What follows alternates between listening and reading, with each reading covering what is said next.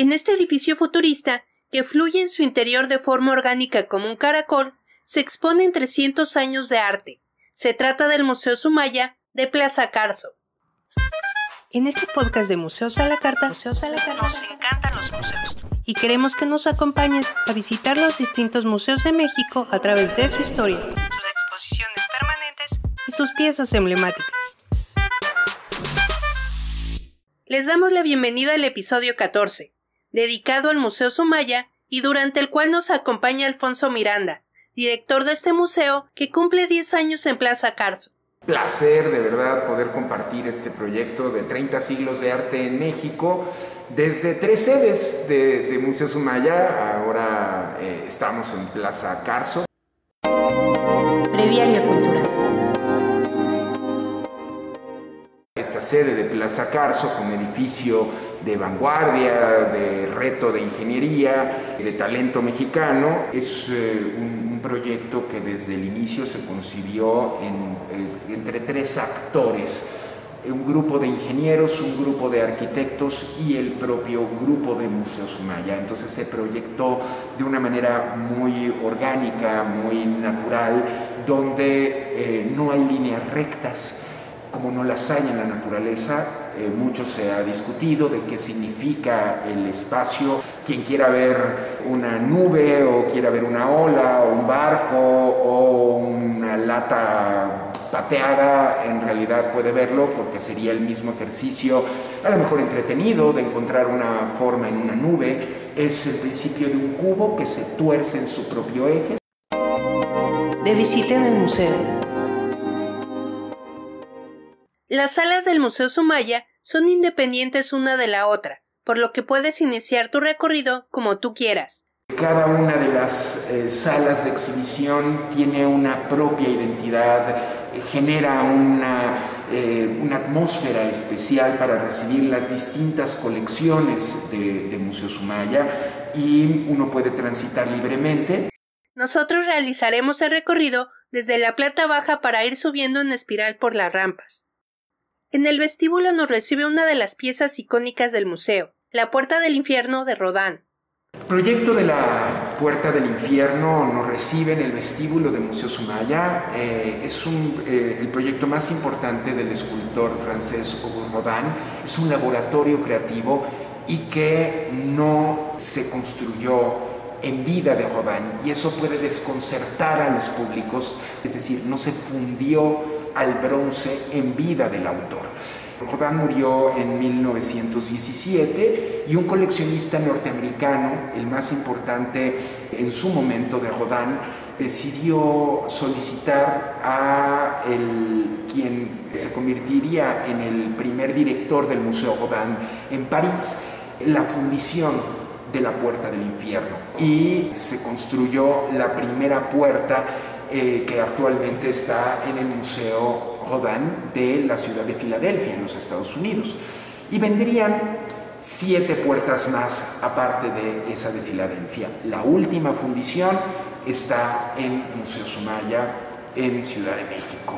Un proyecto que fue concebido como el pórtico de acceso al Museo de Artes Decorativas de París sin embargo, no logró concretarse en vida y Rodin decidió muy pronto que no iba a ser un elemento arquitectónico de puertas abatibles, sino iba a ser un proyecto creativo. Está inspirado en tres fuentes literarias, la más precisa, digamos, es la comedia de Dante Alighieri, sobre todo, evidentemente, por el título podremos adivinar que se refiere al infierno. Está también un bronce de la piedad de Michelangelo Buonarroti, donde sacado por puntos con un pantógrafo se, eh, del mármol de los museos del Vaticano se proyectó a principios del siglo XX algo inédito que era tener en otro material traducido hacia otra experiencia estética una piedad de Miguel Ángel con un margen de error del 0.01%. La primera sala, de abajo hacia arriba, se titula Modernidad dedicada a las tecnologías, donde eh, podemos ver este avance significativo, moderno de la codificación de lo que sería el antecedente directo de las computadoras son las cajas de música, entender la moda, entender la, eh, desde catalejos hasta la fotografía misma, es eh, cruzar la información tecnológica y artística. Aquí se exhiben objetos del siglo XVIII y hasta principios del siglo XX, como vestidos de baile y pinturas de la vida cotidiana de la clase alta, en donde se observa la vestimenta principalmente femenina. También se exhiben instrumentos y objetos musicales, como un piano de cola, citaras, fonógrafos, órganos de calle, gramófonos, organillos y cajas de música de madera. La evolución de la telefonía se muestra a través de teléfonos de pared, de madera, latón, bronce cromado y acero troquelado, conmutadores portátiles, de madera, metal y plástico, y teléfonos de mesa. También podemos ver aparatos científicos como telescopios y microscopios. La sala Asia en marfil, como su nombre lo indica, exhibe piezas talladas en marfil como juegos de ajedrez, paisajes, representaciones de dioses del budismo, hinduismo y taoísmo, figuras femeninas y arte sacro, como Cristos, crucifijos y santos. Un material muy controvertido en el siglo XXI, un testimonio de lo que fue y no volverá a ser, que es el marfil, una colección que recibimos en donación en Fundación Carlos Slim hace eh, unos ocho años y que habla eh, pues de la interconexión de mundos en lo que simbólicamente siempre eh, tuvo una carga muy eh, fuerte en las distintas culturas como lo es el marfil. Antiguos maestros europeos y novispanos reúne piezas de arte sacro y retratos de los siglos XIII al XIX. Esta sala brilla por el dorado de los marcos y detalles en óleos y esculturas. Está integrada principalmente por representaciones de vírgenes, santos y pasajes bíblicos. La sala de antiguos maestros europeos en diálogo con los artistas de los virreinatos americanos, donde podemos ver las distintas escuelas, las más importantes del viejo continente, como es la escuela española, con grandes representantes de la talla de Domenico Statokopoulos el Greco, como lo es eh, Francisco de Zurbarán, y eh, pues maestros tan significativos como eh, Botticelli, como un taller de Leonardo da Vinci, en fin, una estela de, de autores muy amplios. Si les gusta la contemplación, no se pueden perder la sala del romanticismo las vanguardias. Aquí se exhiben óleos de paisajes y vida cotidiana. La sala 4 eh, dedicada al, desde el romanticismo hacia las primeras vanguardias del arte. Entonces tenemos a Turner, a Goya, este capítulo que es un engranaje eh, moderno entre el impresionismo y las vanguardias, con Cézanne, con eh, Van Gogh, con Gauguin, están también representados, y de esas primeras vanguardias, bueno, los fobistas, eh, con Blamanc, Rouault, Matisse, y después las siguientes estelas hasta llegar al surrealismo, donde pues el capítulo Salvador Dalí está muy bien representado, sobre todo en la tridimensión en sus esculturas.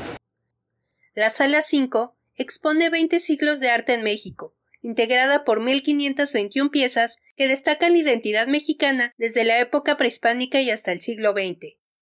La sala 5, una sala de exposiciones temporales, actualmente dedicada a 20 siglos de arte en México, donde podemos entendernos como mexicanos a partir de temas que resultan fundacionales desde el barroco, entendido no como un estilo artístico, sino como una forma de vida, eh, el paisaje nacional, la muerte, nuestra identidad culinaria, patrimonio tangible, inmaterial de la humanidad, reconocido desde 2010 por la UNESCO, desde la primera partitura al, himno nacional hasta documentos que tienen que ver con la conquista y de pronto ver la numismática eh, desde las primeras eh, a martillo acuñaciones en territorio novohispano hasta llegar al Segundo Imperio y al papel moneda. Y son piezas con alto valor, eh, sin duda simbólico. Llegamos a la última sala. Se trata de la era de Rodin.